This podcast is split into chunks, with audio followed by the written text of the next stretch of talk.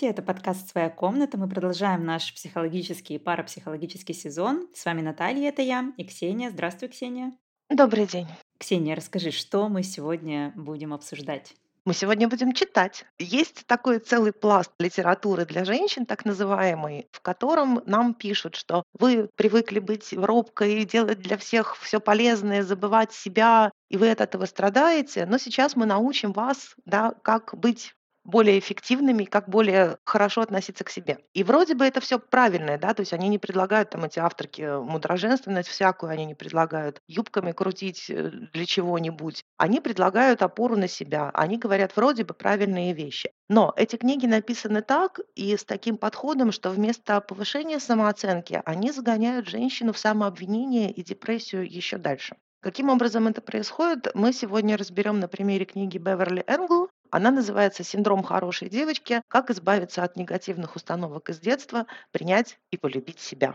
Это американская литература, где очень много воды, и на одну страницу концентрации смысла еще 10 страниц всяких вокруг да около.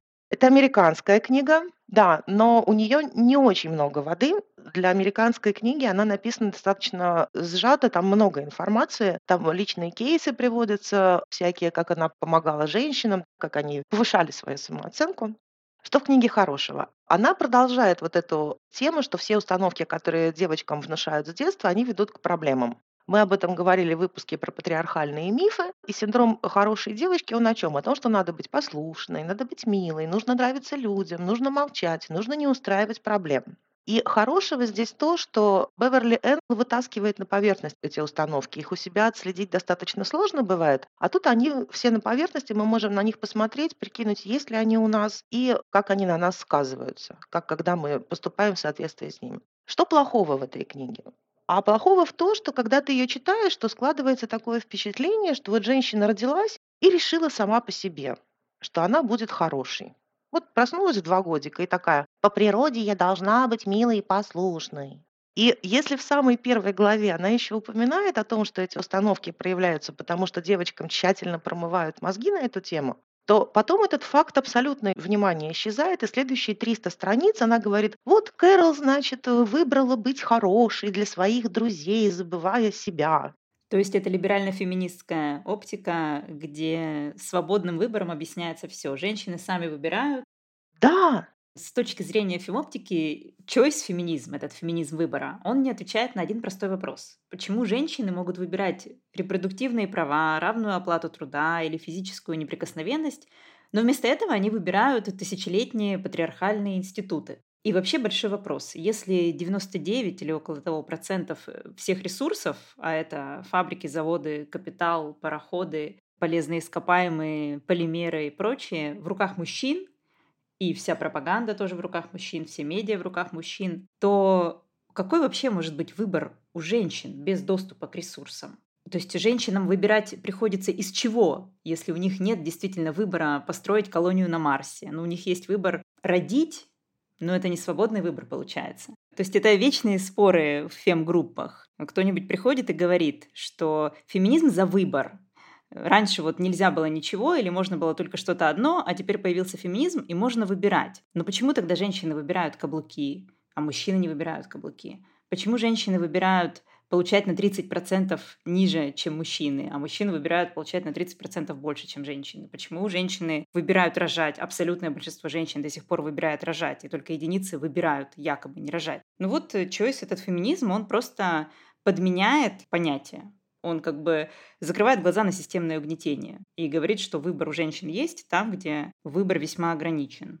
Да, и что меня особенно, в общем-то, раздражает в этой книжке, Энгл полностью снимает ответственность с мужчин за их поведение из государства за отсутствие деятельных мер по профилактике домашнего насилия. Она, например, пишет, что вот из-за того, что вокруг такие хорошие девочки, которые вот, значит, терпят все это насилие, домашнее, эмоциональное, то из-за них такое-то насилие происходит. То есть вот они терпят, и они как бы дают карт-бланш насильнику. И если бы они перестали это терпеть, то уменьшилось бы количество детей, которые страдают из-за домашнего насилия, не было бы такого количества женщин, которые остаются в абьюзивных отношениях, манипулятивных и токсичных. И типа вот если бы женщина решила поступать иначе, то мы бы уменьшили насилие. И получается, что снова на женщину весь фокус собирается, да, как бы все зависит от женщин. Такая вот магия трехлетнего всемогущества. Мужчина совершенно ни при чем. Это не он выбирает, у мужчины свободного выбора нету, как известно. Ветер дует, ветер носит. Он ничего не решает, он бьет, потому что такова его природа. Свободный выбор есть только у женщины, и женщина выбирает быть жертвой, женщина выбирает рожать 18 детей, женщина выбирает зарабатывать в проституции. Это все свободный выбор женщины. У мужчины вообще он из этой картины ноль, его нету. Вообще эти обсуждения и все эти психологические книги должны складываться наоборот. Нужно вообще не обсуждать женщин, вообще. Совершенно не важно, что она там выбирает, совершенно не важно, какой у нее бэкграунд, совершенно не важно, что ее привело к такому поведению. Это вообще не важно. Важен выбор мужчины. И вот его надо обсуждать. Почему он может женщину абьюзить? Почему он хочет, чтобы женщина выглядела так, как он хочет. Почему мужчина хочет, чтобы женщина носила каблуки? Почему мужчина хочет, чтобы у него были вот эти пухлые губы, длинные ресницы, длинные волосы? Почему мужчина хочет, чтобы у женщины было трое детей? Почему он отрубает руки? Почему он ничего не делает по дому? Почему он не смотрит за детьми? И женщин вообще-вообще не обсуждать. И тогда, наконец-то, может быть, мы увидим чуть-чуть больше, чем мы видим сейчас. Потому что, ну, честно, уже достало обсуждать жертву. Во всех этих книгах э, всегда как бы еще женщине извернуться так, чтобы мужчина не отрубал руки.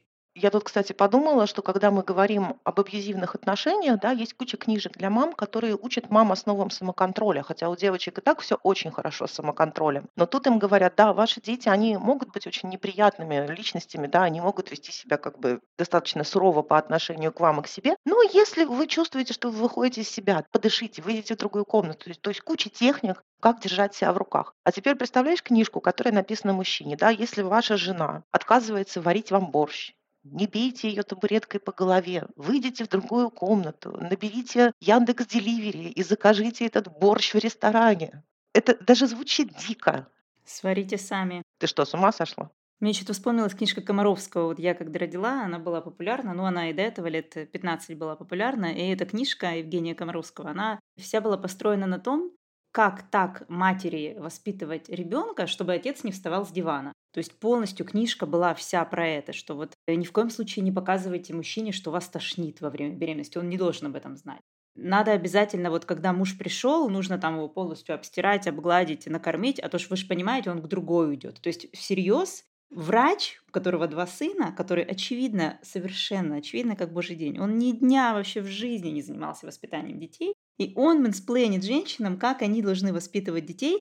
И причем, ну, он дает какие-то советы, типа, купите увлажнитель или там откройте форточку, или не давайте антибиотики при насморке. И все такие, вау, вау, молодец среди овец, он гений. Или там, прививайте детей. И вот это то, что он именно молодец среди овец, то, что медицина как бы у нас на дне, сделало его внезапно великим специалистом. И тут он подключил вот эти свои советики для женщины. Я помню, что когда я читала еще беременная. Меня все это повеселило. Ну да, действительно, муж же не должен э, страдать из-за того, что появился ребенок. Но потом, когда я уже родила и там что-то рылась и в этой книге и почитала, что он рекомендует, я, конечно, была в бешенстве.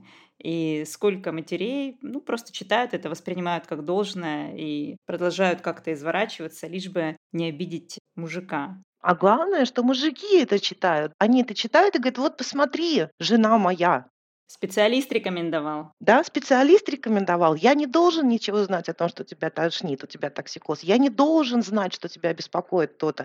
Я знать не должен, что ребеночек по ночам, оказывается, просыпается и хочет есть регулярно. Видишь, специалист рекомендует. И здесь возникает то умолчание, которое есть и у Комаровского, и есть в этой книжке про синдром хорошей девочки.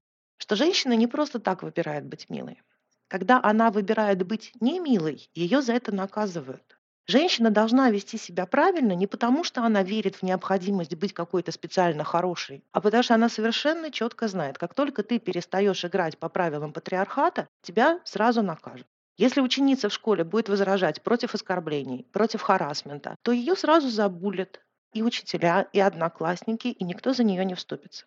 У нас за последние два-три года было несколько ситуаций, как студентки говорили о том, что преподаватели их харасили в школе и в ВУЗе. И каждый раз это заканчивалось тем, что прибегал весь преподавательский состав, не только этого учебного заведения, но еще там из других. И они начинали ее буквально булить, травить. и кричать, что ты сама виновата, да, они ее будут стыдить. Она не была хорошей, и тебя за это накажут. Если женщина на работе будет требовать соблюдения прав, ее лишат премии, ее отправят в неподходящие рабочие условия, а может быть и уволят. И для того, чтобы в этих условиях сопротивляться этим правилам патриархата, должен быть очень хороший тыл, должна быть очень хорошая поддержка, а это далеко не у каждой из нас есть. Иногда ты просто это терпишь не потому, что ты выбрала быть хорошей, а потому что у тебя дома дети, которые хотят есть, которых надо кормить. И если ты не потерпишь, да, кормить их никто, кроме тебя, не будет. Так надо было выбрать родиться в Лос-Анджелесе, в хорошей семье. Ну что ты такие глупости говоришь? Мальчиком. Мальчиком, да, это же все элементарно. Надо было выбрать э, быть богатым, здоровым, гетеросексуальным мужчиной. Да, такие вещи, они упускают из вида системность патриархата. И они сводятся к тому, что вот если бы вы, женщины, вели себя иначе, то вас бы никто не угнетал. При этом мы видим, что как только э, женщины массово начинают получать хорошее образование, хорошую работу, зарабатывать деньги, сами решать свою судьбу, делать свои жизненные выборы, как это было в Америке, тут у нас шесть индюков говорят, а знаете что, а мы вам тут аборты запретим. А то вы слишком хорошо начали жить. Причем, знаешь, я сейчас подумала, что это огромный инфомошеннический этот бизнес, он весь базируется на том, чтобы объяснить женщине, как ей себя вести. При этом у нас нет массового коучинга, где обращаются к мужчине, как вести себя с женщиной. Все почему? Потому что с мужчинами мы ничего сделать не можем.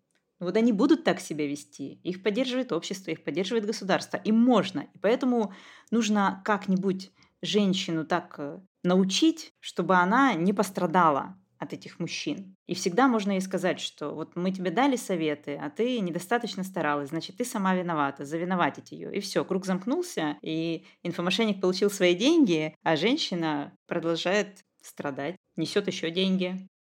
Да, совершенно верно. Причем иногда это даже не инфомошенники, да, вот как эта книжка. Я считаю, что она на самом деле неплохая. Но из-за того, что она полностью убирает из картины мира вот этот вот патриархат, это системное угнетение, то снова все сводится к тому, что давай, дорогая, как бы ты еще как-то извернешься, потому что ты сама выбрала хороший, ты выбрала неправильно. И она снова обвиняет женщину. Нету никакой системы, нету никаких общественных структур, нету государства, которое не наказывает домашних насильников. Ничего этого нету, ты одна стоишь в чистом поле и что-то там себе выбираешь. То есть в книжке вообще не поднимается вопрос, а почему женщине нужно быть хорошей девочкой или не быть хорошей девочкой? Из-за чего? Почему она не может просто быть как мужчина? Почему она не может делать что угодно?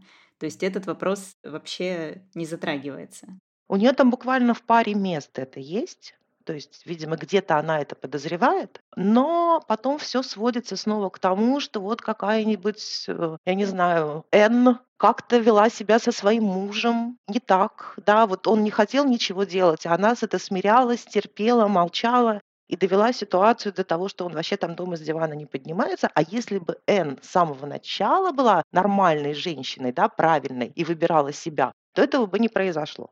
Вот давай зачитаю один пассаж. Она приводит историю авторка о свидании, закончившемся насилием, и говорит, она так была увлечена своей хорошестью, что не обратила внимания на собственные инстинкты и не проверила, как другие относятся к этому мужчине. Она так беспокоилась о поддержании своего имиджа, еще одна характерная черта хороших девочек, что не заявила на потенциально опасного для других женщин мужчину. То есть при этом ни слова о мужчине и ни слова о системе как другие относятся к этому мужчине. Вот этот пассаж меня просто совершенно вывел из себя, потому что не обратила внимания на собственные инстинкты, она говорит. У нас нет инстинктов.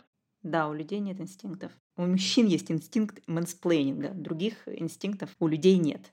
И она пишет, почему она не обратила внимания, хорошо, допустим, авторка неправильно выбрала это слово, да, она не обратила внимания, не прислушалась к интуиции, скажем так. Почему она не обратила? Она была так увлечена своей хорошестью. То есть женщина была настолько увлечена своей хорошестью, эгоистка нехорошая, что она не обратила внимания на голос собственной интуиции и не проверила, как другие относятся к этому мужчине. А как вообще это можно технически проверить? Вот я встретилась с мужем, у нас никаких общих знакомых не было. На работе он был на хорошем счету. Это все, что я видела. Откуда я знаю, как к нему относятся? Ну и потом, как бы, когда мы поженились, я узнала, что все его обожают. И что? Как это мне помогло?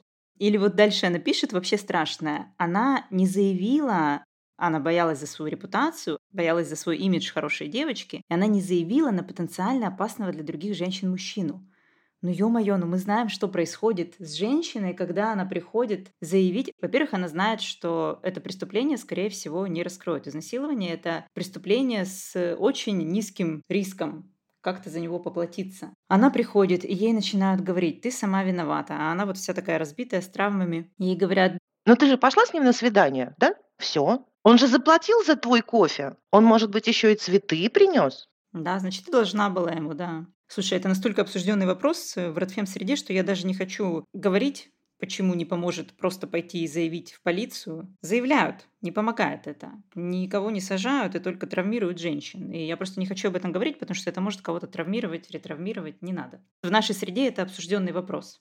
У нас есть статистика, мы когда подкаст выложим, этот выпуск, я ее приведу, если у кого-то будет желание погрузиться в этот мир несправедливости. Кто-то еще не знает о том, что это мир несправедливости. Можно почитать, да, но как бы реально заявление на мужчину на свидание, особенно если это было не насилие само по себе, просто харасмент, домогательство, это ничему не поможет. И Получается, она снова фокусируется на женщине, что женщина так старалась быть хорошей, что стала плохой. А мы знаем, что при этом у нас нет никаких вариантов этого мужчину проверить. Можно, конечно, погуглить. Я всем рекомендую, что прежде чем э, куда-то с мужчиной идти, пожалуйста, погуглите его, проведите поиск по фотографии. Но это не всегда доступно. Это потрясающе, но не все мужчины полные идиоты. И некоторые из них умеют заметать следы.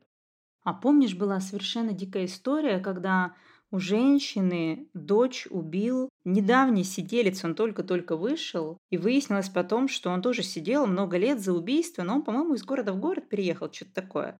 Да, я помню. Жуткая история, он двух девочек убил. Двух девочек. Вот я сидела и думала, одну или двух, двух. А у Лены Климанской, помнишь, потом был пост все же кричали, что как она могла вот это все допустить, да? Скажите, пожалуйста, а вы проверяете своих там, мужчин, которые за вами ухаживают, которые за вами пишут? Так прибежала сотня мужчин со страшными воплями, как вы посмели нас проверять?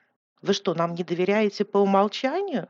Причем эти обсуждения шли параллельно. Вот прям в ленте у тебя пост, в котором все пишут, почему она не сделала запросы на госуслугах и не проверила, сидел он или нет, убивал он до этого или нет, почему она не проверила его там налоговую историю с микрокредитами, почему она не позвонила в тот город по прописке, где он жил, и не спросила, кто он такой, и параллельно пост, в котором пишут, если ваша женщина на первом свидании запросит у вас какие-то там ваши ИНН и снился, чтобы проверить вас, сидели вы или нет, как вы к этому отнесетесь. И все, естественно, мужчины писали, что это, а где, она должна мне доверять, почему. В общем, это было очень наглядно. Да, потому что тут они пишут, она сама виновата, она должна была его проверить. А когда ты ему говоришь, ну ты хоть на свидании, мил человек, хоть фамилию свою скажи. Он говорит, в смысле фамилия? Вы что, с ума сошли? Как вы можете спрашивать такие интимные вещи? И получается, что здесь этот старый добрый bind опять ты вроде как должна проверять, но ты должна проверять так, чтобы не задеть достоинство мужчины. Что, в общем-то, невозможно, потому что достоинство мужчины очень хрупкое. Ну вот и большой вопрос, чем отличается либеральный феминизм от старого доброго патриархата, если double bind указан прямым текстом в липфемской этой книжке психологической, даже если это такая житейская психология для женщин. Ну вот вам Америка, пожалуйста, страна победившего феминизма. Ну как пишут иногда некоторые. Страна победившего феминизма. При этом в этой книжке вот авторка пишет, в женской природе заложена предрасположенность к терпению и состраданию. Это такое биологизаторство примитивное. Во мне вот ничего, например, не заложено. Ни терпение, ни сострадание. И многие мои друзья и комментаторки это прекрасно знают. И дальше она пишет, что женщины биологически запрограммированы проявлять терпение и заботу. Биологически. Ну, биологизаторство — это вообще такая вещь, которую уже давно опровергли есть этот э, цикл популяризаторских лекций «Все как у зверей», но там все неправда, это просто фуфло. То есть э, там лев, животное, мудак или что там рассказывают, что вот он ведет себя как мужчина. Да нет, слушайте, Вон слонихи вообще прогоняют мужиков, э, как только слоненку мужского пола исполняется сколько-то лет, они его выпинают из стада и говорят, иди вон с мужиками броди, а сами детей выращивают своей женской компанией, и у них там э, старушка-слониха-матриарх, которая знает в радиусе 100 километров, что где в этой саванне расположено, где водопой, где, короче, какие тропы. И, в общем, бабка там всем заправляет. То есть, ну вот вам, пожалуйста, все как у зверей. Но у нас же не так, к сожалению.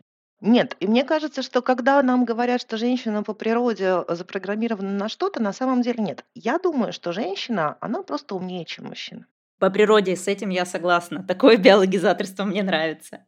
Это не биологизаторство, потому что я тут читала много очень разных исследований, в том числе на тему генов, что там передается, что не передается, все дела. Я хочу сказать, что у нас-то все-таки две ножки хромосомы, а у мужчин одна. Шутки шутками, но если брать социализацию, то девочкам приходится, в принципе, куда больше учиться, чем мальчикам, потому что мальчикам всякие преференции, всякие привилегии у них, э, им не нужно особенно стараться. И, кстати, по ЕГЭ, мы тоже приведем эту статистику, девочки опережают по каждому предмету мальчиков на несколько баллов, кроме математики. В математике они отстают на 0,2 балла. То есть это вот все-все-все результаты ЕГЭ подсчитаны. И вот, ну, вы сейчас скажете, что ну, ЕГЭ, ну, вернее, не вы, а мужчины скажут, ЕГЭ – это такой идиотский тест, не надо на него ориентироваться.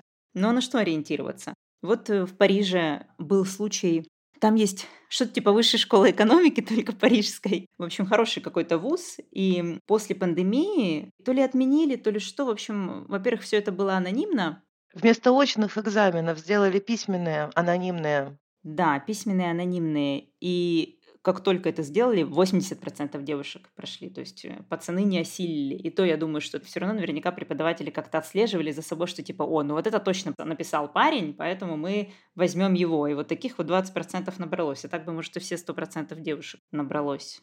Так что да, социализация заставляет женщин быть умнее. Надо просто еще немножечко-немножечко подождать, пока мужчина деградирует окончательно, и будем тоже со слонихой, бабкой, матриархом заправлять тут нашей розовопонией без насилия. Зачем мы все-таки эту книгу решили прочитать, раз мы ее так страшно критикуем? Мы ее решили прочитать, потому что там есть э, ценная вещь. Она поднимает эти установки, вот эти установки хорошей девочки, и она их называет. Это очень сложно иногда бывает вытащить из головы да, то, чему нас учили, когда нам было год, два или три. И она позволяет эти установки вытащить, рассмотреть и увидеть, когда в нашем поведении они проявляются. И она предлагает их заменять на высказывания, которые будут сформулированы иначе. Она их называет позитивные действенные утверждения. И их предлагается использовать в противоположность этим ложным патриархальным установкам. Это не аффирмация, она настаивает на том, что это именно скорее когнитивное упражнение, что когда мы начинаем видеть фальшивость и ложь этих наших ложных установок, извините за тавтологию, то мы можем их переформулировать и поставить в центр себя. Их всего 10. Первое из них – чувства и потребности других людей гораздо важнее моих. Как мы можем ее переформулировать? Ну, получается, правильная установка– это что мои женские чувства гораздо важнее чувств и потребностей других людей. Я бы даже вообще сказала, что женщина себя должна ставить на первое место. Только когда мы будем ставить на первое место себя, ни детей, ни котов, ни родителей, даже вот не пожилую мать, да, вот такая злая женщина, нужно ставить на первое место себя, и только тогда что-то изменится. Потому что посмотрите на мужчин, как они ставят себя на первое место всегда в любой ситуации. Перед тем, как возникнет баланс, маятник должен качнуться в противоположную сторону. Поэтому надо всегда себя ставить на первое место. Потому что иначе получается, что женщина заботится обо всех, кроме себя, как в той истории с супом. И у нее просто на себя и на свои дела, которые улучшат жизнь и положение женщин, просто не остается сил. Мне кажется, что отсюда еще вытекает вторая установка хорошей девочки, которую Беверли Энгл приводит. Она звучит так. Если я буду хорошей и справедливой по отношению к другим, они тоже будут хорошо и справедливо относиться ко мне. Но мы знаем, что этого не происходит вообще никогда. Это то самое «относись к другим так, как ты бы хотела, чтобы они относились к тебе». Это не работает. Это вообще не работает. И работает как раз то, о чем ты говоришь. Если я буду выстраивать свои границы, если я в первую очередь буду справедлива к себе, то, скорее всего, окружающие тоже увидят, что я себя ценю, и они будут справедливы ко мне. Потому что когда ты ставишь себя на последнее место, все привыкают к этому. Недавно, кстати, в фемгруппе обсуждали книжку Сью Таунсенд «Женщина, которая год пролежала в кровати». Это про женщину, которая обслуживала всех, всю семью, маму, мужа, детей. И она пыталась быть по отношению к ним хорошей и справедливой и ожидала, что они тоже станут к ней хорошими и справедливыми. И она не выдержала, у нее наступило выгорание, она просто легла в кровать, она не могла оттуда встать, и все очень на нее обиделись. И когда мы это э, обсуждали в фемгруппе, многие участницы сказали, что она эгоистка. То есть она 20 лет безустанно обслуживала других, но когда она сломалась, буквально сломалась, все сказали, как она эгоистка. И я думаю, вот если бы она с самого начала себя вела как эгоистка, никто бы от нее ничего и не ожидал. А тут у всех такое отношение, как будто, знаешь, посудомоечная машинка сломалась. Надо ее пнуть посильнее, чтобы она заработала опять. Третья установка. Мнение обо мне других людей гораздо важнее моей самооценки, здоровья и даже безопасности. Это она, я так понимаю, иллюстрирует э, вот эту историю про то, как женщина побоялась заявлять в полицию, чтобы не испортить свой имидж довольно-таки легко перевернуть это на моя самооценка, здоровье и безопасность. Важнее мнение обо мне других людей, но это все равно не работает. Это все равно, типа, мой выбор – это высокая самооценка, крепкое здоровье в медицине, где таблетки проверяют только на мужчинах, и где жалобы женщин даже не слушают, и все гайды по лечению основаны на мужском здоровье и безопасности. И безопасности, где вся система поддерживает насильника, а манекены для... Для жертв аварии. Да, манекены для проверки безопасности машин мужские. Так что нет, вот это высказывание, как не переворачивая, оно все равно в патриархате не работает. Просто не работает. Да, но мы хотя бы можем понять, к чему оно приводит для нас. Да, потому что э, я, когда вот это читала, я думала о том, что мне действительно тоже важно, что люди обо мне подумают, потому что от этого зависит моя безопасность. Она просто это формулирует как бы с точки зрения вот этого прочоис феминизма, что получается, что это я сама так выбрала. Нет, я не выбрала. Если обо мне будут думать хорошо, то меня не накажут. Это очень важно. Ну, тут еще можно, знаешь, если я буду носить каблуки, все будут одобрять это, а если я не буду носить каблуки, все это не будут одобрять, но их мнение не важно, важна моя осанка и мое здоровье. Вот в этом плане оно работает, если его перевернуть. Но на каком-то высоком уровне, вот про здоровье и безопасность, нет, там уже система вообще ничего тебе не дает. Как не изворачивайся, ничего не получится. Не зависит просто от женщины там ничего. Четвертое высказывание: "Если я буду хорошей идеальной, меня будут принимать и любить". На самом деле нет, не будут. Это такая вот тоже патриархальная байка, что если ты будешь играть по правилам патриархата, то тебя за это вознаградят. На самом деле, если ты будешь играть по правилам патриархата, они такие противоречивые в своей сути, что ты все равно что-то из этих правил нарушишь, и тебя накажут. Подожди, но авторка предлагает сделать противопоставление. Она предлагает перевернуть как-то эту фразу, чтобы она работала. И вот я смотрю и думаю, как ее перевернуть. Никак. Мы радикальные феминистки. Мы можем ее не переворачивать, а проанализировать и понять, что от нашей хорошести и идеальности вообще никакой нет связи с вознаграждением. Нас точно совершенно не вознаградят. Так это даже авторка книги понимает, она и пишет, что это не работает. И я к тому, что если, например, сказать «меня будут принимать и любить любой», я не обязана быть хорошей и идеальной, но это тоже неправда. Не будут принимать, любить и любой. Все равно мизогиния так устроена, что женщина будет всегда виновата. Посмотрите, вот сейчас Лиза Трасс, по-моему, станет премьершей в Великобритании. Посмотрите, что про нее пишут. Вы помните, что вы писали хоть про одного политика такое? Что вот она там такая вот стрёмная бабища, и вот она такая тупая просто потому, что она женщина. Про мужиков такого никогда не пишут, что бы они ни делали. Даже про Бориса Джонсона, кстати, такого не писали. Хотя у него волосы просто, как я не знаю, мохнатая щетка. Я не понимаю, как ему не стыдно выходить было на улицу с такой прической. Но его прическу никто не высмеивал. Да нет, его прическу многие высмеивали, но все равно в этом не было столько ненависти только по признаку пола. Вот к ней просто льется ненависть по признаку пола. И это очень заметно, очень в прессе. То есть, ну, там про Байдена напишут, что вот он дед в маразме, да, но все равно к нему никаких вопросов нет, да, типа, нормально все делаешь, это же Америка, великая держава, значит, ей можно все. А вот э, Британская империя тоже вроде как у нас великая держава ядерная, но при этом Лизе Трасс нельзя вообще ничего. Или, например, помнишь, недавно был случай с финской президентшей, по-моему, или кто там, премьер-министерша, не помню, про то, как она напилась на какой-то вечеринке. Даже не напилась, а просто она пошла на вечеринку. Она не напилась, она танцевала. Да, танцевала на вечеринке. Господи, какой грех, какой ужас. Это не какой-нибудь там геноцид, что вообще фигня. Я сейчас про геноцид. Хуту против Тутси, говорю, уточню на всякий случай. Но к ней предъявляют вот такие претензии, ты не имеешь права красиво одеться и танцевать. И ее прополоскали все, и ее в итоге вынудили сдать тест на наркотики, хотя она не употребляла наркотики. Ну вот якобы женщина на ее должности должна быть в любой момент времени во вменяемом состоянии, поэтому ей никак не набухаться. Хотя, ну вот что говорить о мужчинах? Ты думаешь, что политики не бухают, что ли? Что они в бане не ходят? Да господи, на яхтах с кокаином, конечно, постоянно. Да, ну то есть это просто смешно. И это при том, что это происходит в Швеции, да, а Швеция страна вроде бы как гендерного равенства. Финляндия, мне кажется. Ну, слушай, Скандинавия. Мы же имперки, нам можно так говорить. Скандинавию всю мешать вместе. Короче, это тоже не работает, как ни верти. Я думала, что у нас будет позитивный подкаст в этот раз, а у нас снова какой-то мрачный. Позитивное все остальное в интернете, а у нас э, любительницы мрачника здесь собираются. Если я буду выглядеть наивной и невинной, обо мне позаботиться и не придется взрослеть. Ну, понятно, что это полное фуфло, то есть это доказано временем, что вот мужчины защитники, а женщина должна себя правильно вести, невинность это вообще, вообще, короче, полное фуфло. Но это тоже никак не перевернуть. То есть это просто некуда переворачивать. Мне не нравится, что она снова делает акцент на женщину, что эта женщина якобы выбирает не взрослеть, да, при этом мы знаем, что это общество, ну, ее заставляет это делать. Она говорит тебе, что девочка, ты должна быть наивной, у тебя должно быть доверие к миру, доверие к мужчинам. И каждый раз, когда ты читаешь какие-то там обсуждения в интернете, всегда кто-нибудь придет и скажет, у вас просто нету доверия к миру. И таким тоном, как будто это прям трагедия какая-то.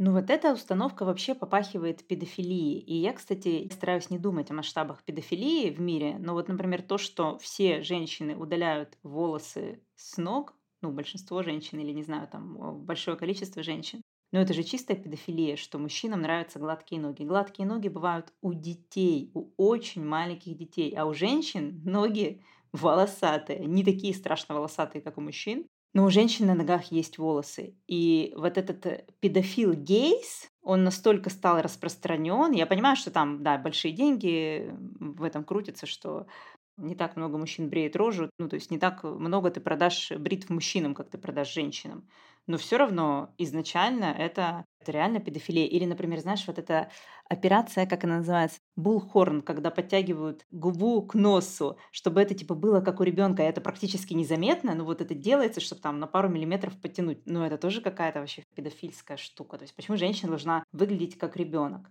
И причем я читала как-то, извините за оф-топ, твит э, какого-то мужика, который пишет, что я за всю жизнь ни разу не видел волосы у женщины на ногах. Типа они же есть, и вот вы представляете, то есть как бы мое поколение мужчин, оно не видело волосы на ногах. А еще был раньше, женщины его больше не развивают, классный такой проект, феминистки поясняют. И у них на портале на YouTube очень есть хорошая лекция Вари Михайловой в целом о том, что такое феминизм. Она такая очень радфемная, можно сказать. Хотя там слова «радикальный феминизм» не произносятся вслух.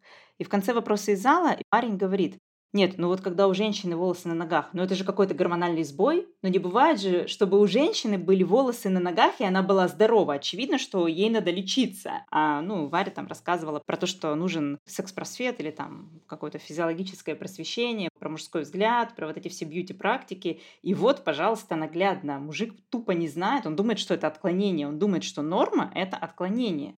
Есть такая знаменитая очень история про художников викторианскую эпоху, уже ближе к эпохе наших дней, что один из художников, который очень много рисовал и очень много видел статуи, он, значит, женился наконец по большой любви, влюбился в женщину. Первая брачная ночь, и он понимает, что у нее на ногах, на зоне бикини у нее есть волосы. И он впадает в полный ужас, потому что на статуях, естественно, ничего подобного не было. И он говорит, господи, с тобой что-то не так, да, я не могу ничего с тобой делать, господи, у тебя борода там растет. И они не консумировали брак, потому что у него было настолько большое к ней отвращение, он решил, что она его просто обманула, коварная изменщица. Потом, когда они разводились, ей пришлось доказывать, что она осталась девственницей, чтобы их не развели, потому что развестись было сложно, викторианская Англия, а именно чтобы брак аннулировали, признали недействительным, потому что он не был завершен. Ну, понимаешь, у мужика тогда было оправдание, интернета не было. А у этого пацана, который на лекции задавал вопрос, интернет же есть. Ну, он же не будет забивать женские волосатые ноги в Google. Я еще читала исследование тут, кстати, недавно на тему вот этого наивного, незрелого детского вида, который э, мужчины так ценят в женщинах. Дело в том, что это всегда поощрялось. Вот если мы посмотрим на все картины, на все скульптуры, на кино, если мы посмотрим на кино, которое создавалось в золотую эпоху Голливуда, то можно легко заметить, что женщины говорят очень высокими, очень неестественными, зажатыми голосами. Почему? Потому что природный женский голос им казался ужасно неприятным. И есть такая известная американская актриса Лорен Беккел, у нее очень красивый, грудной, низкий женский голос. Ее сначала очень критиковали и не хотели боссы снимать. Именно из-за этого они говорили, что ей нужно взять уроки у преподавателя по, по голосу, по вокалу, чтобы он научил ее говорить высоким, тонким, нежным голосочком. Поэтому как бы это не женщина выбирает выглядеть наивной, незрелой и такой с распахнутыми детскими глазами смотреть в лицо высокому сильному мужчине. Это мужчина этого хочет и заставляет нас это делать, в том числе с помощью общества, с помощью каких-то там произведений литературы и искусства. Следующий пункт. Я не имею права отстаивать свои интересы или действовать по собственному усмотрению. Ну хорошо, допустим, я имею право отстаивать свои интересы и действовать по собственному усмотрению, но мы опять возвращаемся к чойс-феминизму и к тому, что у женщин очень ограниченное поле для действий в своих интересах. Знаешь, что мне кажется важным? Что очень часто вообще женщине трудно сформулировать, в чем заключаются ее интересы. И это само по себе, вот эта вот фраза, что я не имею права отстаивать свои интересы. Стоп, секунду, какие у меня интересы? Да? Что мне как личности интересно? Не мне как матери, не мне как жене, не мне как дочери, а именно мне как личности, как человеку. И вот это тот момент, который общество, опять же, оно не дает нам времени это сделать, потому что сначала ты учишься в школе, потом, когда тебе 14 лет, у тебя вроде как должны быть мальчики, потому что это принудительная гетеросексуальность, она присутствует. И если у тебя нету мальчика, нету отношений, на тебя начинают так посматривать уже, да, с интересом. Потом тебе нужно поступать. Потом ты поступила, и ты э, учишься, часто подрабатываешь, и у тебя нету времени задуматься о том, а чего хочешь ты. Да даже простая ситуация в семье. Женщина обычно готовит то, что едят дети, и готовит то, что ест муж. А что хочет она сама, неизвестно. Она пьет алкоголь, который любит муж. А вот если вот женщина приезжает к тебе в гости, ты говоришь, слушай, тебе какое пиво купить? Она говорит, ну типа я не знаю, мне все равно. Нет, ну вот какое именно ты хочешь? Но она даже не сможет назвать, она не знает, потому что она всегда жила чужой жизнью. Мы как-то в фем-группе обсуждали, и очень многие сказали, что была бы хорошая практика, если бы после где-то вот в районе школы или там сразу после университета, если бы была возможность год пожить одной. Не сразу вступать в отношения, не выходить замуж. А вот если бы эта практика была повсеместной, что ты пожила год одна и подумала, как тебе нравится вставать, как тебе нравится ложиться, что тебе нравится есть, какая музыка тебе нравится вечером, какая утром, какой самогон вы предпочитаете в это время суток. Это бы разрушило патриархат, потому что женщины поняли бы, насколько комфортно и хорошо жить для себя, и никого не обслуживая. Они бы поняли, какие у них интересы. И, может быть, они смогли бы отстоять эти интересы, и в браке не было бы ситуации «свои 8 апельсинов я уже съел». Вот мы с мужем до того, как поженились, до того, как я к нему переехала, все время на выходные ездили на машине за город. Ну, куда-нибудь в Подмосковье, еще куда-нибудь. И я помню хорошо, что я к нему переехала, и утром в субботу я говорю, куда мы сегодня поедем? Он говорит, мы никуда не поедем. И, внимание, цитата, поездки за город потеряли свою инвестиционную привлекательность, сказал мне муж. То есть это просто больше необходимости у них не было. Все, я переехала, я сейчас буду его обслуживать. Зачем что-то для меня делать и зачем какие-то мои интересы вообще на них ориентироваться? Я думаю, это ситуация в жизни каждой женщины. Вот у Яны есть пост про это, про то, что свои 8 апельсинов я уже съел. Что мужчины незаметно-незаметно они отжимают в браке свое. Твой режим подстраивается под мужчину. Ты спишь, когда ему удобно. Он там может смотреть вечером телевизор, а ты плохо спишь. Был какой-то пост про сон в браке, и там бездны просто открылись. Там вот было очень много женщин, которые писали, как они подстраивают режим под мужа, и очень-очень им было плохо. Когда там женщина какая-нибудь пишет, что вот я развелась, и первый год я просто наконец-то выспалась. Я просто каждый день спала и спала, спала бесконечно, потому что я наконец-то смогла поспать, никто мне не мешал. То есть женщины действительно, возможно, не знают, чего они хотят. Плюс еще все пропитано мейл-гейзом, педофил-гейзом, как мы только что сказали. Кстати, про male gaze ты начала говорить про художество викторианские, а я вот стала обращать внимание, ну, в музеях есть очень много картин, когда женщина кормит младенца. И я вот смотрю, и практически на каждой картине этот младенец в очень странной позе, женщина никогда не придерживает его голову. И это очень смешно, потому что младенец же не попугай, он вообще первые месяцы голову, ну там, первые пару месяцев он не может ее держать, он как бутылка вина, как будто вот так вот раз ее приставили к груди, и он тут вот торчит. То есть мужчины даже, они вообще, они ни разу не держали младенца в руках, но зато вот они рисовали без малейшего понятия вообще, как вот все это устроено. Они даже не понимают, как женщина держит ребенка на руках, понимаешь? И они это рисуют. Но это просто так смешно. Вот обрати, не знаю, внимание, обращал ты или нет. Ну, кстати, да, вот я как-то ходила в музей с подругой, она консультантка по грудному скармливанию. Это был очень интересный experience, я потому что ничего не понимаю в грудном скармливании, я практически не кормила ребенка грудью, а она много времени этому посвятила, она говорила, посмотри, да, вот тут надо сосок придержать, да, вот тут надо голову ребенка придержать, да, господи, а вот так вот грудь у женщины вообще не растет. Да, именно. Я понимаю, что в те времена нельзя было нарисовать завтрак на траве Мане, когда вот сидит голая баба. Представляете, вообще, типа, невероятная вот революция в живописи. Но нужно было как-то вот сиськи хотелось показать автору. И вот он рисовал этих кормящих матерей, и это супер нелепо. Ну, просто супер нелепо каждый раз. Гнев разрушителен по своей природе, и его не следует показывать, особенно тем, кто его вызвал. Ну, тут такое дело, запрет на агрессию. У девочек действительно прямо еще в самом-самом младшем возрасте агрессию из девочки всю стирают. Вот реально, как собаку дрессируют и пытаются стереть из нее все агрессивное. У девочек, у женщин запрет на агрессию. И вот статистика, например, домашнего насилия, и да и вообще гендерного насилия, статистика очень наглядная в этом плане. Да, мужчина сильнее женщины в массе, и он там ее может избивать, но в наши дни не настолько важна сила. И женщина, например, может отравить мужа, не знаю, бледной поганкой. Но женщины массово этого не делают. Они не делают этого, потому что у них запрет на агрессию. И есть, например, всякие курсы, мы еще с Яной обсуждали в самом начале, все эти курсы по крафмаге, по единоборствам, где женщин учат в первую очередь снимать блок. Ну и это практически невозможно. То есть если у тебя как-то в детстве эта установка не развилась, что вот у тебя блок на агрессию, ты не можешь ударить мужчину, не можешь ударить в ответ, то, ну, все уже, все будет, скорее всего, безнадежно. Тебе не помогут 10 часов крафмаги, чтобы снять блок на драчку. Я сейчас разговаривала с женщиной буквально на прошлой неделе, которая занимается постановкой голоса э, с оперными певцами и певицами, и она говорит, что у многих женщин вот эта вот проблема, что они не могут петь открытым голосом, они не могут выпрямиться, они не могут осанку, да, как-то разместить свое тело в пространстве. От этого тоже зависит и глубина голоса, и все дела. И она рекомендует им как бы открывать шире рот, открывать шире рот, да, разворачивать плечи. Иногда рекомендуют покричать вот этим открытым звуком. И это всегда большая проблема, потому что мы не умеем кричать, нас отучили кричать. Вот часто, когда говорят, у вас такой стресс, идите в лес, покричите. Наташа, ты когда-нибудь ходила в лес кричать? Нет. А я как-то ходила. Я ходила, я вышла в лес, лес такой красивый вокруг, значит, стою я на пригорочке, и такая, это при том, что у меня вроде бы все нормально с агрессией, да, как бы я разрешаю себе, и мне можно было показывать гнев в детстве, мне можно было драться, но кричать все равно нельзя. И вот эта вот женщина-тренерка, она говорит, что примерно уходит год занятий один-два раза в неделю на то, чтобы научиться убрать эти блоки, зажимы из детства. Год. Десять часов кравмаги нам ничего не дадут. Год на то, чтобы рот открыть.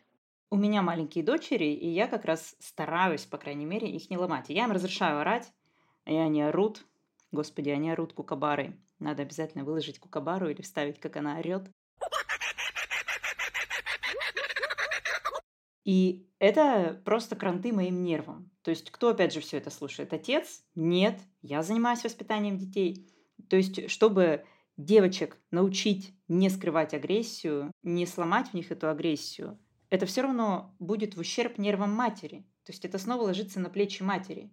Потому что папаша скажет, эй, все, в угол, ремня, и все. И знаешь еще что в этой фразе не так? Смотри, гнев разрушителен по своей природе, и его не следует показывать, особенно тем, кто его вызвал. Вообще-то его опасно показывать тем, кто его вызвал.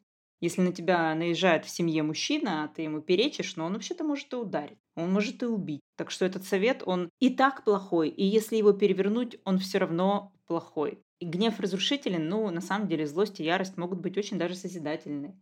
Вот помнишь, ты говорила, что ты... У меня очень созидательная ярость, очень.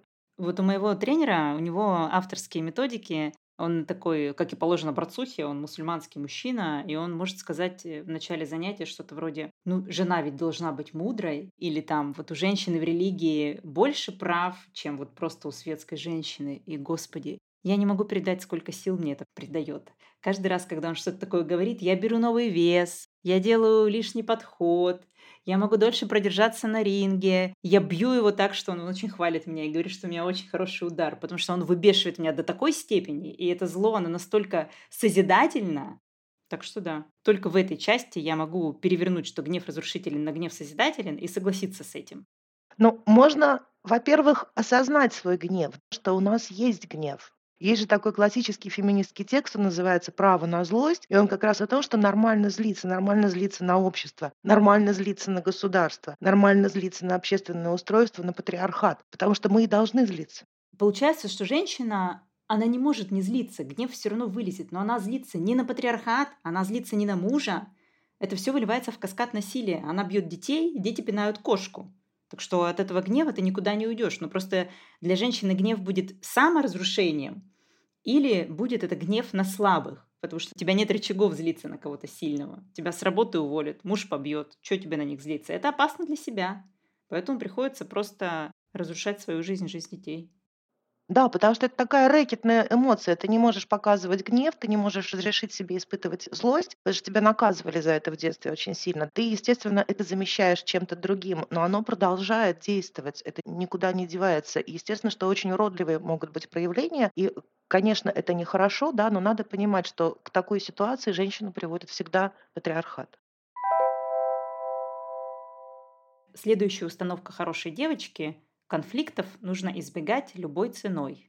Ну да, ты знаешь, старая добрая, промолчи, будешь мудрее, проглоти, будешь казаться такой настоящей женщиной. И в результате нас учат, что конфликт — это плохо. Мне только вчера тренер рассказывал, что надо терпеть, что жена должна терпеть, и что хороший брак строится на терпении жены. Муж должен делать, что хочешь. Ну, я вчера взяла новый рекорд. Это помогло. Эта тактика всегда работает. Тренерские, авторские методики. Поздравляю тебя, это очень круто. Слушай, вот знаешь, что мне тут пришло в голову, пока мы обсуждали в гнев? Что на самом деле и гнев, и конфликты, которые общественно порицаемы в женщинах, мне кажется, что мы должны друг друга в этом поддерживать. Что это очень важно, когда женщина приходит в фем-группу или она приходит к подругам и говорит, слушайте, вот мне тут промолчать, или я могу, у меня, допустим, есть ресурс, я могу выступить против. Мне кажется, что очень важно поддерживать в том, чтобы надо выступать против, если есть ресурс на это. Надо выражать гнев, если есть возможность его выражать. И мы должны друг друга в этом поддерживать и опираться в этом друг на друга. Потому что это дает нам всем хороший пример того, как можно себя вести. Ты видела, в группе недавно принесли ссылку о том, что девочки, у которых были хорошие учительницы, которые их многому научили, что это очень позитивно действует потом в дальнейшем на мотивацию девочек, на их самооценку, на уверенность в себе. Что вот эти женские ролевые модели, они очень крутые, и они очень нам всем нужны. Про ролевые модели сейчас э, самый яркий ролик с черной русалочкой, как девочки темнокожие смотрят и плачут, и радуются, и просто с ума сходят от счастья, потому что они первый раз видят в сказке репрезентацию себя. И даже показывают, как взрослые женщины смотрят этот трейлер и плачут. Вот насколько важна репрезентация. Ну, я рассказывала про свою крошку с кудрявыми волосами, что мне пришлось сводить ее на Энканто и купить фигурку Лего Энканто, и только тогда она захотела постричься, согласилась. И, кстати, после «Энканта» там же тоже темнокожие девочки, да, там они не белые, как диснеевские принцессы. И я читала, когда отзывы в пабликах Диснея на это, очень много женщин говорило, как круто, наконец-то, да, женщина нашего цвета кожи. Это очень важная репрезентация, да, очень важная ролевая модель, что твой опыт, он тоже существует. И не худые. Да, я как не худая женщина всячески поддерживаю изображение других нехудых женщин. А я как худая женщина все равно поддерживаю изображение женщин с любой фигурой, потому что ну нельзя так, показывают только худых. Во-первых, я не знаю, вырастут мои дети толстые, худые и вообще какие. Во-вторых, они должны знать, что это норма, что все это норма. Да. Девятый пункт – это прям прекрасный. В каждом человеке есть что-то хорошее. И если дать людям достаточно возможностей проявить себя, они рано или поздно эту свою хорошесть вам докажут. Пять тысяч лет патриархата мы даем мужчинам возможность проявить себя. Что сделали мужчины за пять тысяч лет патриархата? ГИБДД. Они сделали ГИБДД. В общем-то и все. ГИБДД – это венец творения патриархата. Ничего лучше мужчины не придумали. Они придумали ядерную войну, они много чего придумали, да, и практически ничего из этого в хороших целях послужить не могло, да. Они нам говорят, что двигатель прогресса, но мы видим, что этот прогресс, он не затрагивает женских прав, он идет дальше, но женские права, они примерно в таком же зачаточном состоянии, как были пять тысяч лет назад. И вот эта вот тема о том, что в каждом человеке есть что-то хорошее, просто надо ему дать проявиться, она такая очень токсичная и очень разрушающая, да, это мы снова идем по этому паттерну из сказки «Красавица и чудовище», что если ты будешь достаточно добрый, достаточно милый, достаточно ласковый, достаточно терпеливый, то в конце концов он станет хорошим. И нас этому учат. Да? Вся литература на этом построена. Откопай в мужчине что-то хорошее. Господи, почему я должна что-то откапывать в этом мужчине? Если мне хочется за что-то откопать, я пойду морковку посажу. Эта фраза, мне кажется, никак не переворачивается тоже. Мне кажется, что ее не обязательно переворачивать, ее можно переосмыслить. И если что-то выглядит как утка, крякает как утка и ведет себя как утка, скорее всего, это утка. И мы можем не давать мужчине вторых шансов. Мы имеем полное право, да, вот если мы опираемся на то, что мои чувства важны, мои интересы важны, важна я. И если мужчина по отношению к нам или кто-то другой человек, да, может быть другая женщина, она проявляет себя по отношению к нам как-то нехорошо, мы можем себя вывести из этой коммуникации, мы имеем на это право. Мы можем не ждать, да, не откапывать там что-то хорошее. Получается, мы можем перефразировать это так, переосмыслить. В каждом мужчине есть что-то плохое, и если дать мужчинам достаточные возможности проявить себя, они рано или поздно вам это покажут. Вот это действительно правда. Да, это действительно правда. И многие женщины, чьи мужья в их беременность или после родов ребенка стали проявляться как э, абьюзеры, скажут, что мы правы. Да, это правда. Или знаешь, бывают посты женщин: "О, у меня был такой замечательный муж, не говорите, что все мужчины плохие, вот он был идеальный, но, к сожалению, через три года нашей любви его хватил инфаркт, и он помер". И и я такая читаю это, думаю: серьезно, За три года? Ну, за три года не так уж много возможностей проявить себя, особенно если нет рычагов давления, особенно если за эти три года ты не осталась без работы, не завела детей, и не поставила себя в зависимое положение. Ну, три года — это мало для мужчины, чтобы доказать, что в нем есть что-то плохое, а оно есть. У меня, знаешь, у меня мама очень общительная, и у нее очень большой круг знакомств, и она людям очень нравится, и они обычно ей доверяют. И она очень умная, не мудрая, она именно умная очень женщина, очень практичная. И когда я росла, я очень много видела всяких историй, и вот э, говорят в фемгруппах, что есть такой вот типа переломный момент, это беременность жены и рождение ребенка. Обычно после этого мужчина начинает проявлять себя как абьюзер, да, и мы знаем, что в большинстве случаев все вот эти косяки вылезают, да, как ты говоришь, инвестиционный период закончился, демоверсия прекратила свою работу, вы получили доступ к реальному продукту. И этот реальный продукт проявляет себя. Но я знаю, что есть еще один очень тяжелый момент. Просто в фемгруппах пока еще не очень много взрослых женщин, которым уже старше 60, и они не могут это свой опыт описать. Но я видела его много раз. Этот момент наступает тогда, когда дети уже подросли, и все было хорошо, но тут начинают болеть родители и мужа, и жены. И жена за ними должна ухаживать, и в этот момент она тоже уже обычно взрослая женщина с каким-то своим набором недомоганий. И вот очень часто именно в этот момент, типа 30 лет все было хорошо, 25 лет все было хорошо, и тут, когда на женщину сваливается вообще вот эта тяжелейшая репродуктивная нагрузка, мужчина начинает козлить, потому что он понимает, что теперь она совершенно точно никуда не уйдет.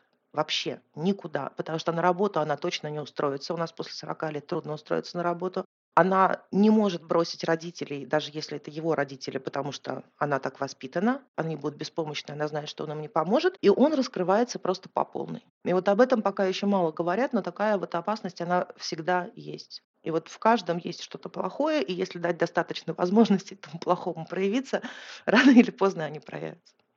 Ну, слава богу, в России Росстат велит мужикам помереть в 60 или во сколько там, в 58, 62, то есть э, не доживая до пенсии. Опять же, женщины остаются одни в 60, например, или в 65, и только в этом возрасте они осознают, вау, как классно одной. То есть первый раз за всю жизнь 65 лет женщина никого не обслуживает. У нее еще и пенсии не хватает в этот момент, чтобы, не знаю, по театрам ходить, чтобы пожить для себя.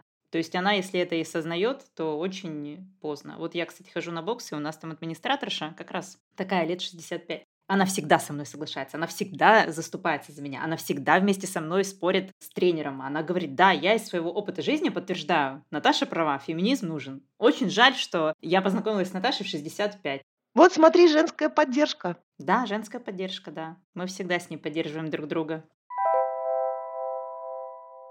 Последний десятый пункт. Женщина нуждается в мужчине, который будет ее финансово обеспечивать и защищать. Давай я сразу переиначу. Женщина нуждается в собственных деньгах. Точка. Совершенно верно. И все. Тут и обсуждать нечего. Женщина нуждается в ресурсе. Да, потому что когда ты начинаешь думать, что мужчина будет ее финансово обеспечивать и защищать, это ловушка, да, это капкан. Как только ты начинаешь быть зависим от денег мужчины, от жилья мужчины, все, он может с тобой делать, что хочет, и у тебя очень мало вариантов из этого выбраться. Я приведу цитату из Кэрол Ханиш, личная это политическая, из ее знаменитого эссе 69 года. Она как раз пишет про choice феминизм чтобы женщине быть свободной, женщина должна иметь собственные средства. Женщины не могут быть независимыми, не участвуя в общественном труде. Это также означает, что борьба за учреждение по уходу за детьми и реструктуризацию рабочего места необходимы для женского равенства, так же, как и требование, чтобы мужчины делали равную долю домашней работы и ухода за детьми, и чтобы женщинам не приходилось делать все. То есть вот еще 69 год, когда они стали менять психоанализ и виноватинг женщины на фемпсихологию, еще тогда это было сказано. Но тут есть проблема, что вся женская гендерная социализация строится на том, что цель жизни женщины – это выйти замуж. То есть мужчине таких целей не ставят, а женщине говорят, что дети, семья, дети, семья – это для тебя главное. Совершенно неважно, какая у тебя будет карьера, будет ли у тебя еще карьера. Твоя цель – найти мужика, родить детей. То есть это ей льют в уши изначально. И это вопрос для обсуждения большой другой темы «Свободный ли выбор материнства?» Субъектна ли женщина в выборе материнства? когда на нее оказывается такое репродуктивное давление. Вот смотри, это современная психология. Я не знаю, это профессиональный психолог? Нет, она популяризатор. Э, она не очень современная, это книжка примерно начала 2000-х, ее просто перевели, как бы, как всегда у нас с задержкой. Она популяризаторка. Понятно. Ну вот это психологическая все равно книжка, даже в житейском, в широком смысле психологическом. И вот сравним ее с тем, что писала Кэрол Ханиш в эссе «Лично это политическое», я другой пассаж приведу. Кэрол Ханиш пишет, что они обсуждали всякое на группах роста самосознания, и дальше напишет, что это часть одной из наиболее важных теорий, которую мы начали на этих группах формулировать. Мы называем ее «про-женская линия». Согласно этой теории, женщины в целом отличные люди. Плохие вещи, которые говорят о женщинах, это или мифы, типа женщины-дуры, или это тактики, которые женщины используют для индивидуального сопротивления, например, женщины-стервы. Или это то, что мы бы хотели привнести в новое общество, хотели бы разделить эти качества с мужчинами.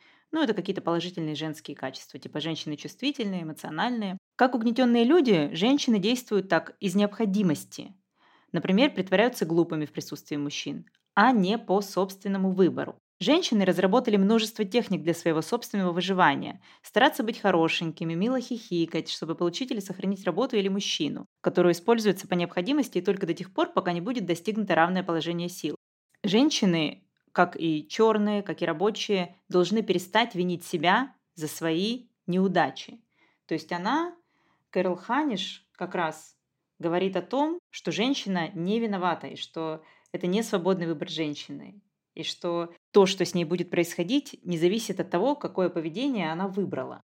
Решает не она, решает общество. И выборов у нее этих практически нет. Ну и сравним это с книгой, которую вот мы сегодня обсудили, где даются установки женщине, как она должна себя вести, чтобы быть успешной и удачливой в патриархате. А главное, самое главное, случайно патриархат не разрушить. Потому что осознание женщины своих интересов – это то, что разрушает патриархат. Вот так вот просто. Есть такая очень хорошая книжка «12 лекций по гендерной социологии». Ее написали Здравомыслова и Тёмкина. Тоже такой классический совершенно труд. Они повторяют вот эту мысль, что лично это политическое, и что патриархатные механизмы воспроизводятся именно в частной сфере. И именно эту частную сферу мы должны критически рассматривать, анализировать и формулировать другие методы как-то справляться со всем этим. Да, что вот этот наш опыт женского страдания, опыт женской боли, он должен быть услышан, его надо трансформировать во что-то еще.